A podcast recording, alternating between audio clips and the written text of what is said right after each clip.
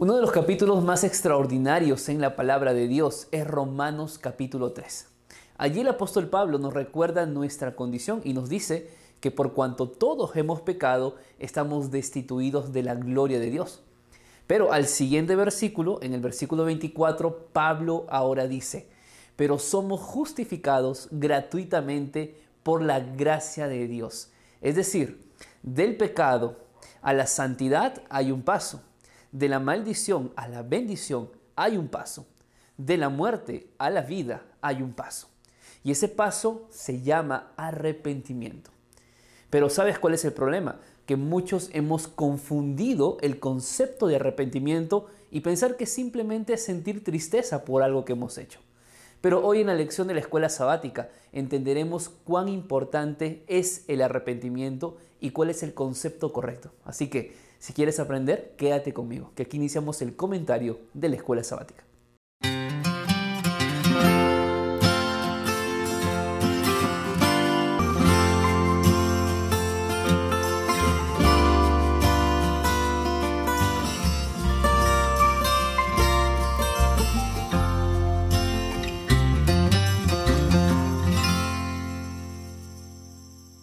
Bienvenidos queridos amigos nuevamente aquí a mi canal de YouTube. Gracias siempre por estar conmigo.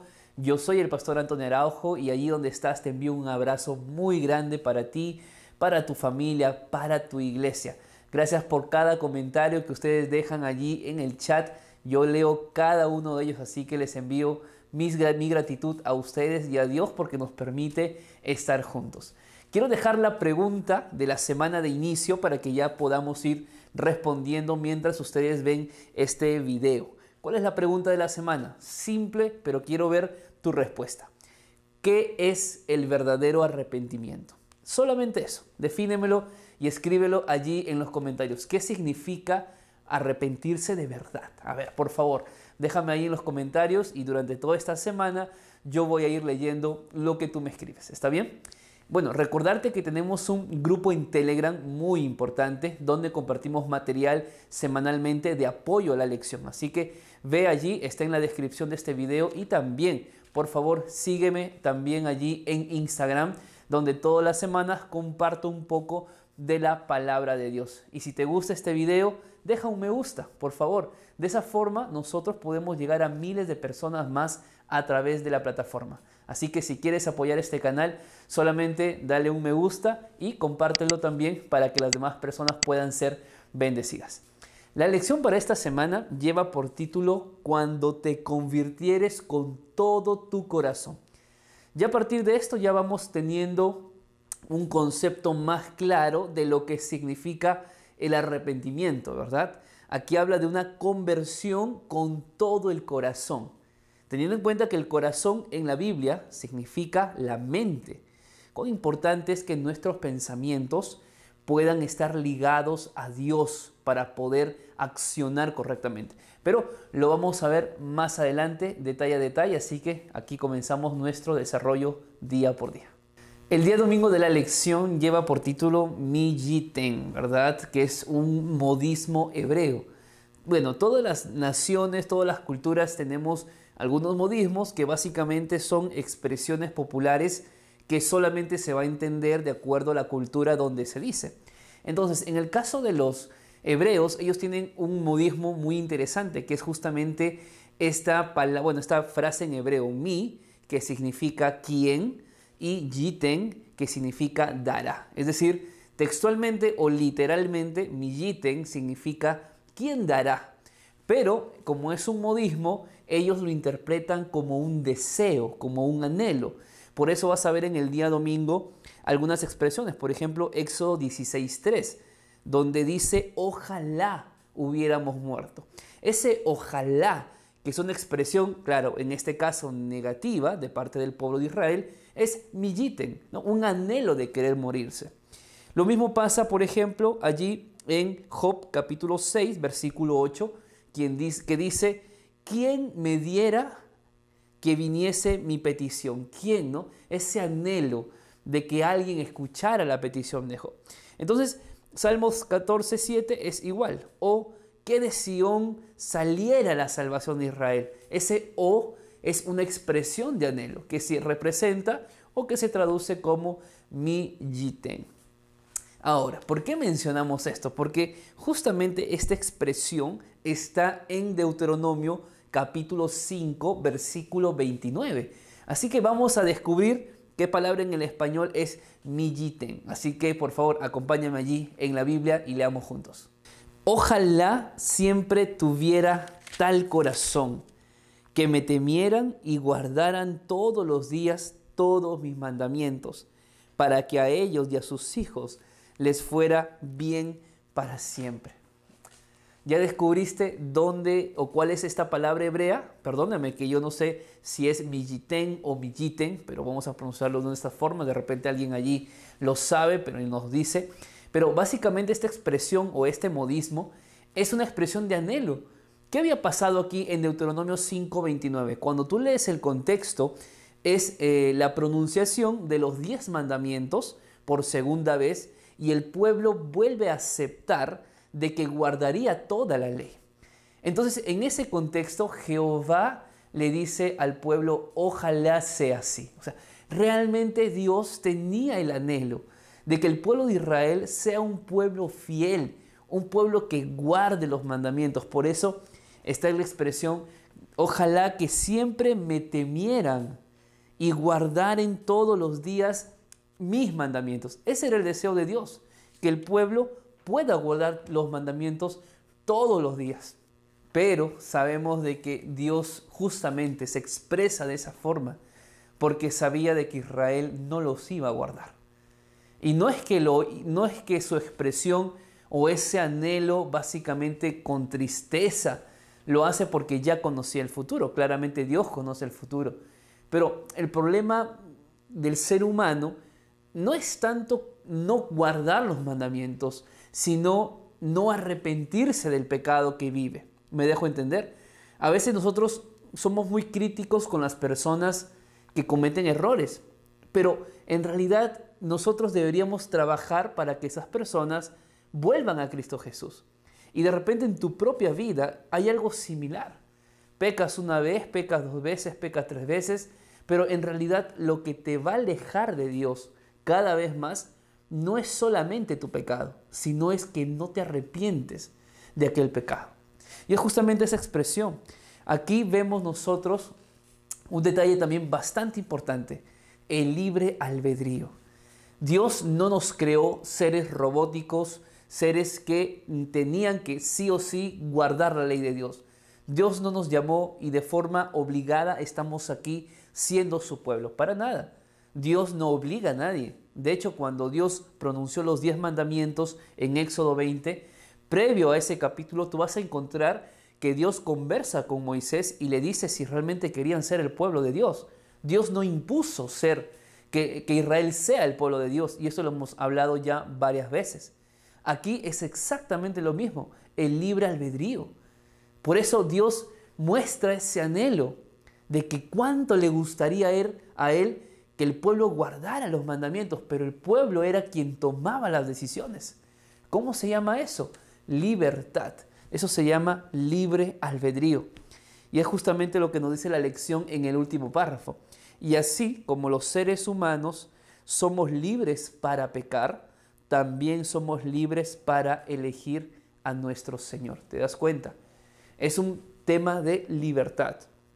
Tú hoy tomas una decisión también. Hoy día, que de repente esta lección lo vas a leer el día domingo, el día lunes, no sé qué día vas a ver este video, pero hoy día que estás viendo el video, toma la decisión, por favor, de servir al Señor. No de pecar, sino de servir a Jehová Dios. ¿Qué te parece? Vamos entonces al día lunes de la lección. Entramos al día lunes de la lección, el título es allí, me buscaréis y me hallaréis. Bueno, aquí ya empezamos a entrar en el tema acerca del arrepentimiento.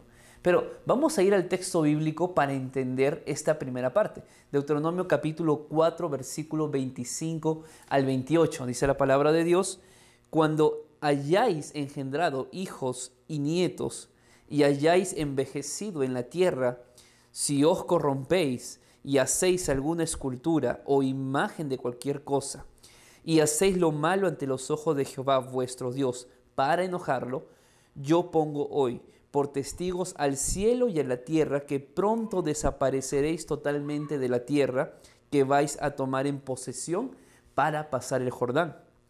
No estaréis en ellos largos días sin que seáis destruidos. Jehová os esparcirá entre los pueblos y quedaréis solo unos pocos entre las naciones a las cuales os llevará Jehová. Allí serviréis a dioses hechos por manos de hombres, de madera y piedra que no ven, ni oyen, ni comen, ni huelen. En este concepto de que Dios anhelaba de que el pueblo sea un pueblo fiel, cosa que no iba a pasar, Dios aquí les dice lo que les acontecería si es que ellos tomaban la decisión de ir tras ídolos. Eso es lo que dice el versículo número 25.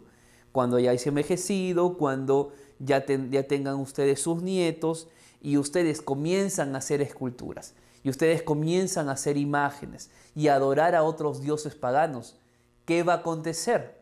Bueno, esto es la consecuencia de no guardar el pacto, estamos de acuerdo, ¿verdad? Ya lo hemos hablado muchas veces. Pero ¿qué era exactamente lo que le iba a suceder al pueblo si es que se apartaban de Dios?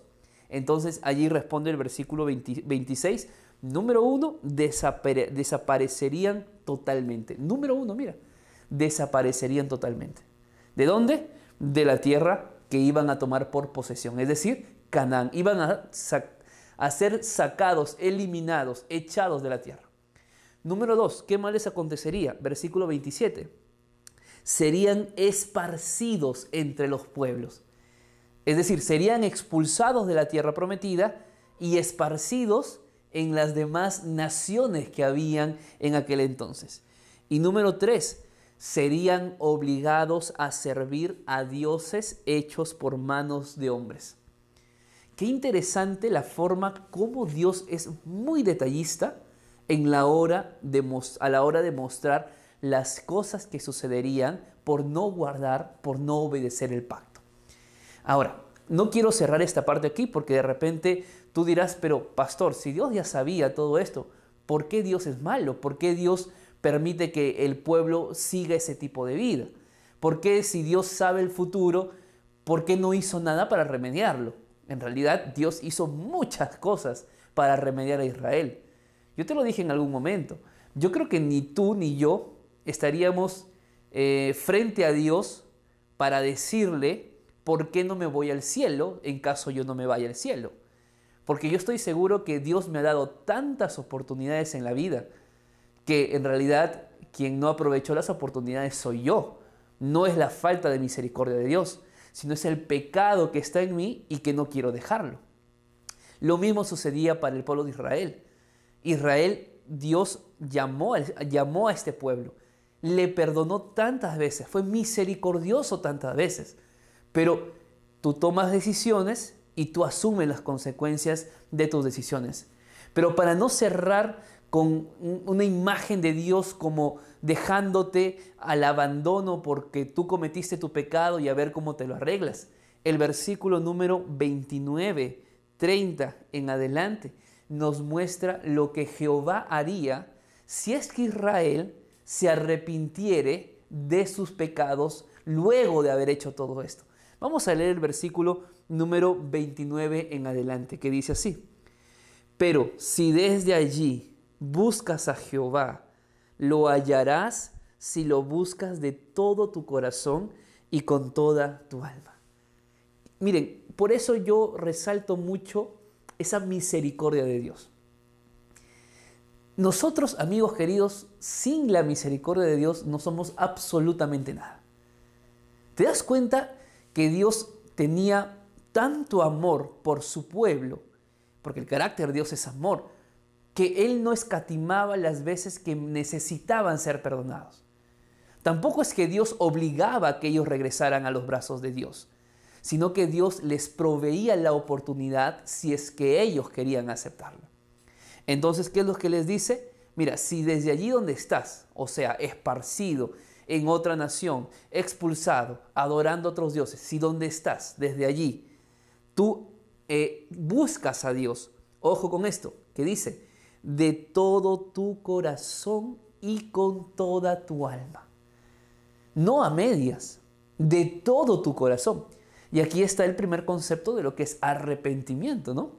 Arrepentimiento es volver a buscar a Dios con todo el corazón.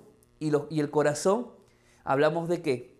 De la mente, porque aquí tus pensamientos se convierten en palabras, tus palabras se convierten en acciones, tus acciones se convierten en hábitos y tus hábitos se convierten en tu carácter. Todo nace en el pensamiento. Por lo tanto, si tú hoy, donde estás, decides volver a Dios porque quieres, porque piensas, porque quieres ese carácter de Cristo en tu vida, entonces hazlo pero de todo tu corazón. El versículo número 30 continúa esta misma idea acerca de lo que es el arrepentimiento. E, y dice lo siguiente el versículo número 30 y 31. Cuando estés en angustia y te alcancen todas estas cosas, si en los últimos días te vuelves a Jehová tu Dios y oyes su voz, porque Dios misericordioso es Jehová, no te dejará ni te destruirá, ni se olvidará del pacto que juró a tus padres. Pregunto yo, ¿acaso la gracia de Dios no es asombrosa? ¿Te das cuenta por qué Dios es tan diferente a nosotros? O sea, nosotros nos hacen daño, nosotros cerramos las puertas a esa persona como decimos popularmente, no la queremos ver ni en pintura. Si la pensamos a esa persona que nos hizo daño, ya estamos maldiciéndole, ya estamos deseándole lo peor. Pero Dios no es así. La gracia de Dios nos alcanza aún si hayamos caído una, dos, tres, cuatro y miles de veces. Así que todavía podemos arrepentirnos. Nunca olvides esto. El arrepentimiento tiene una palabra clave Shub. Y en este texto que hemos leído dice Teshuvah. ¿Qué es Teshuvah? Lo vamos a ver en el siguiente día de la lección. Bien, el día martes de la lección lleva por título Teshuvah. Hay un tema clave recurrente, la lección lo explica en el día martes, y es justamente decisión, consecuencia, causa, efecto. Obedece, serás bendecido, desobedece y pues sufrirás las consecuencias. Este concepto del Antiguo Testamento también está en el Nuevo Testamento, cuando Pablo en Gálatas 6, versículos 7 y 8 dice, no os engañéis, Dios no puede ser burlado, pues todo lo que el hombre sembrare, eso también que cosechará. Ahora, ¿qué pasa si yo tomo una mala decisión en mi vida? No sé, de repente me metí a un mundo de drogas, de repente eh, me metí a un mundo donde entregué mi cuerpo al diablo en un pacto, de repente eh, he hecho cosas malas en mi vida y ahora estoy pagando las consecuencias. Es decir, ahora pues eh, ya no puedo salir de este problema, mi familia se destruyó, me quedé sin trabajo, me quedé sin amigos, perdí el dinero, eh, no tengo paz por las noches, tantas cosas que el ser humano puede hoy estar viviendo a causa de sus decisiones. Mira, Dios perdona el pecado. Dios perdona el pecado. Las consecuencias hay que asumirlas. Pero si tú decides arrepentirte, Dios es capaz de traerte de regreso, no importa dónde estás, a los brazos de Jesús. Esa es justamente la expresión teshuvah, que es volver a Dios. Por eso vamos a ir a Deuteronomio capítulo 30 y aunque no vamos a leer los 10 versículos primeros, Solo quiero que en Deuteronomio 30 puedas ver justamente esta expresión teshuvah, shuv o, eh, la, o la raíz de esta palabra. Por ejemplo, el versículo 1 dice, sucederá que cuando hayan venido sobre ti todas estas cosas, la bendición y la maldición que he puesto delante de ti, te arrepientas en medio de todas las naciones. Ese arrepientas es shub. Versículo 2, te conviertas a Jehová. ¿Qué es convertirse? Volver a Jehová. Versículo 3. Entonces Jehová hará volver Shub. ¿Qué más dice? Tendrá misericordia de ti y volverá Shub. ¿Te das cuenta que la expresión Teshuvah es recurrente cuando hablamos de que Dios quiere traer de vuelta a sus hijos a sus brazos? Es que Dios tiene un, bueno, Dios tiene muchos atributos, Pero yo quiero resaltar dos atributos que debes tomar muy en cuenta. Dios es misericordioso y número, número dos, Dios es quien te ayuda a arrepentirte. Es decir, el arrepentimiento no nace en tu corazón. No es que por ti mismo tú dices, ay, me siento arrepentido por lo que he hecho. Jamás va a pasar eso. Porque el arrepentimiento va contra nuestra naturaleza pecaminosa. El ser humano es egoísta. El ser humano es orgulloso. El ser humano quiere todo para sí. Entonces no nace en mi corazón el arrepentimiento. Vamos a ver más adelante algunos textos para comprobar lo que yo te estoy diciendo. Pero bueno, básicamente, ¿qué es arrepentimiento? Arrepentimiento es abandono del pecado, cambio radical, me dejo entender dos cosas interesantes, abandono del pecado y un cambio radical. Tome en cuenta esas dos para empezar, porque vamos a ver algunas más, yo ya estaba por adelantarme, pero solo quiero esas dos cosas abandono del pecado y cambio radical. ¿Entiendes lo que es, lo que es arrepentimiento? Es abandonar ese pecado. Eso es realmente arrepentirse. Y luego es un cambio radical, es decir, ya no voy por este sitio, ya no voy por este lado, ya no veo estas cosas, ya no sigo a estas personas, ya no me dejo influenciar por este tipo de, de cosas porque no me está haciendo bien. Cambio, un cambio radical. Dejo esto para empezar otra cosa. Dejo este camino para volver al camino de Dios. La palabra clave cuando hablamos de arrepentimiento es no es ir a Dios, es volver a Dios, ¿te das cuenta? Es regresar al punto de inicio. Eso es shub, eso es teshuvah. Regresar al punto de inicio. No sé por dónde me fui tantos años de mi vida, eh, gasté todo, me perdí en la vida, pero shub, decidí que volver al punto de inicio. ¿Y cuál es el punto de inicio? Cristo Jesús, porque de sus brazos tú saliste. ¿Está bien? Entonces, aquí, es, aquí estamos viendo algunos conceptos de lo que es Shub. Ahora, la otra, la otra característica de Dios que quería mencionarte, además de que el arrepentimiento es un don del Espíritu Santo, es que Dios es un Dios misericordioso. ¿Y qué es la misericordia? La misericordia, además de ser un atributo de Dios, la misericordia significa compasión. Compasión y paciencia. Dios te tiene mucha paciencia. Y a mí también. Y al mismo tiempo, Dios tiene una gran compasión por el ser humano. Por eso es que aún nos da ese tiempo de gracia para arrepentirnos. Pero por favor, si oyes, oyes hoy su voz, no endurezcas más tu corazón. Bien, entramos al día miércoles de la lección. Lleva por título De todo vuestro corazón. ¿no? Esta expresión refiriéndose a razonar, no es un sentimiento. Es decir, yo tomo una decisión con la cabeza, vamos a llamarlo de forma redundante, pero necesaria. Tomo una decisión razonable de darme cuenta que lejos de Dios mi vida eh, fue un fracaso, que necesito de Él para ser feliz y para tener paz. Entonces, eso es una decisión de todo corazón. Ahora, yo quiero que en este día miércoles ahondemos un poquito más en el arrepentimiento. Entonces, yo quiero compartirte algunos textos bíblicos que quiero que tomes nota, donde vamos a entender algunos aspectos importantes sobre el arrepentimiento. ¿Cuál es el primero? Entonces, busca en tu Biblia Hechos 5:31. Vamos a leer, vamos a ver qué nos dice. A este Dios ha exaltado con su diestra por príncipe y salvador, para dar a Israel arrepentimiento y perdón de pecados. Entonces, ¿cuál es el primer concepto que quiero que quede claro al hablar del arrepentimiento? El arrepentimiento es un don de Dios, es un regalo de Dios. Mejor dicho, no es que el arrepentimiento nace por tu propio mérito, nace porque eres una persona proactiva. No. El arrepentimiento es un regalo de Dios al ser humano.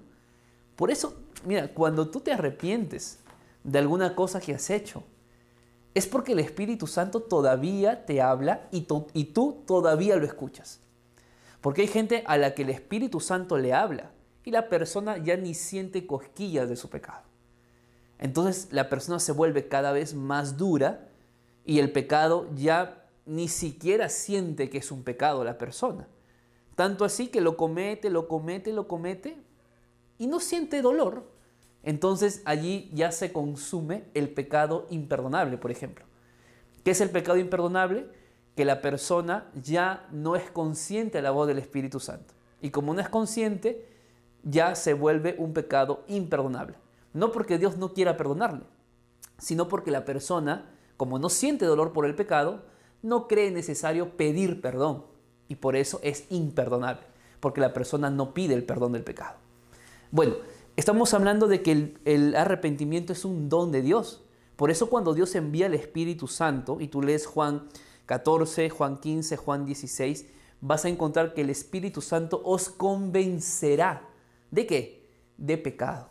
Es el Espíritu Santo quien te convence del pecado. Es el Espíritu Santo quien habla a tu conciencia y te lleva a que te arrepientas. Entonces, número uno, es un don de Dios. Número dos, lo hace Dios a través del Espíritu Santo. Número tres, tenemos que entender que el arrepentimiento también es sentir tristeza por lo que hicimos. Eso dice 2 de Corintios 7 en el versículo número 9. Vamos a leer allí.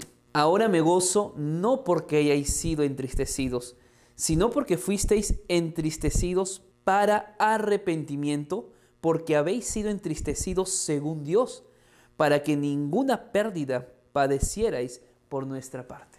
Pablo dice, mira, hay la tristeza según el mundo y la tristeza según Dios.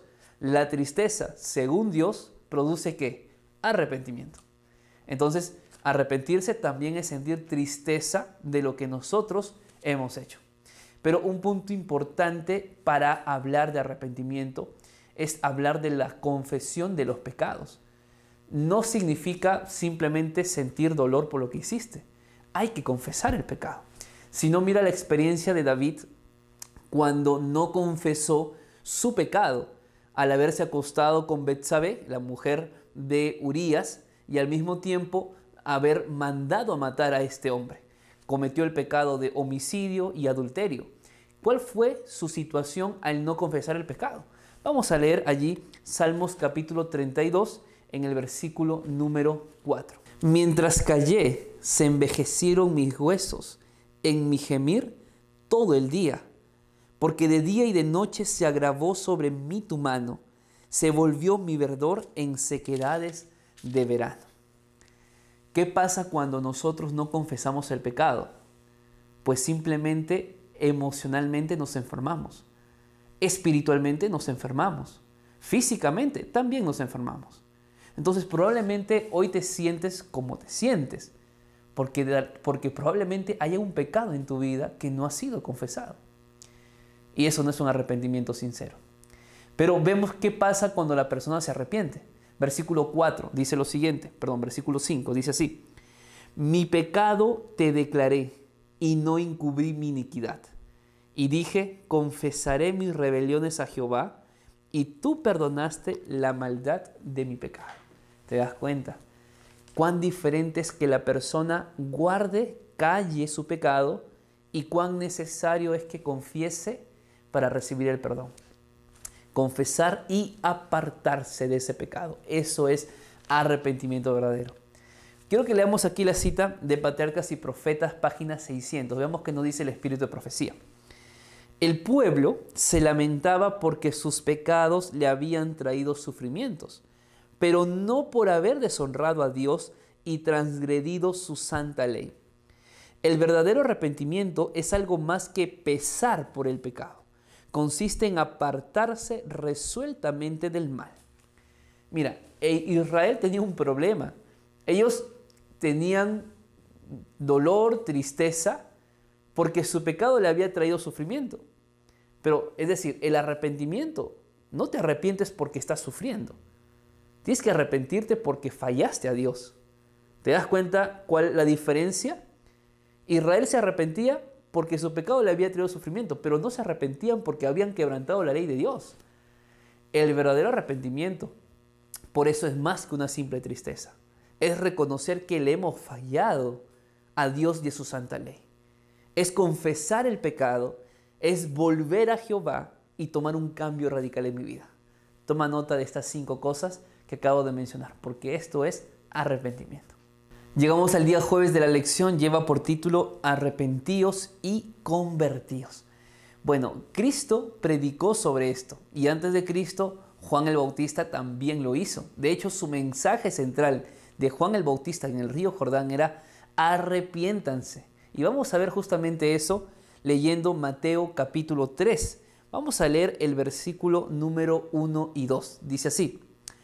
En aquellos días se presentó Juan el Bautista predicando en el desierto de Judea y diciendo, arrepentíos porque el reino de los cielos se ha acercado. Qué maravillosa predicación. Arrepentíos, es decir, vuélvanse a Jehová. La palabra griega para arrepentíos está, es la siguiente, metanoeo. Esta es la palabra griega, metanoeo. Cuando tú buscas esta palabra griega en el diccionario, significa dolor. Básicamente lo que hemos mencionado en los días anteriores, ¿no? la tristeza por el pecado. En el idioma griego es dolor y esto me gustó bastante, cambio de conducta. Eso es un verdadero arrepentimiento, un cambio de conducta. No es continuar con lo mismo, es un cambio de conducta. Número tres, tercer concepto de metanoeo, arrepentimiento, es el siguiente. Dirección de voluntad, cambiar la dirección de la voluntad. Es decir, mi voluntad fue esta, pero me llevó por un mal camino, entonces yo decido volver a Dios para que mi voluntad esté subyugada a la voluntad de Él. Eso es verdadero arrepentimiento. Otra cosa que me llama mucho la atención es que esta palabra arrepentíos, que es un verbo eh, de arrepentirse, claramente está, es un verbo imperativo presente. Es decir, arrepiéntete. Eh, ahora. Y si esto lo lees mañana, tienes que decir, arrepiéntete ahora, porque eso es el verdadero arrepentimiento. No es que me arrepiento mañana o pasado mañana, es ahora. Hoy es el día de arrepentimiento, querido amigo, querida amiga. ¿Me dejo entender? Sumado a esto, vienen a, ver a Juan el Bautista los fariseos, ¿no? porque los fariseos era una clase especial, también los llamados los separatistas, que básicamente pues eran la imagen del pueblo. Entonces ellos venían al Jordán también para ser bautizados por Juan el Bautista. Pero ¿cuál era su motivo de ser bautizados? Realmente se sentían arrepentidos. Vamos a ver qué nos dice el versículo número 7 y 8. Al ver él que muchos de los fariseos y de los saduceos venían a su bautismo, les decía, generación de víboras, ¿quién os enseñó a huir de la ira venidera? Producid pues frutos dignos de arrepentimiento.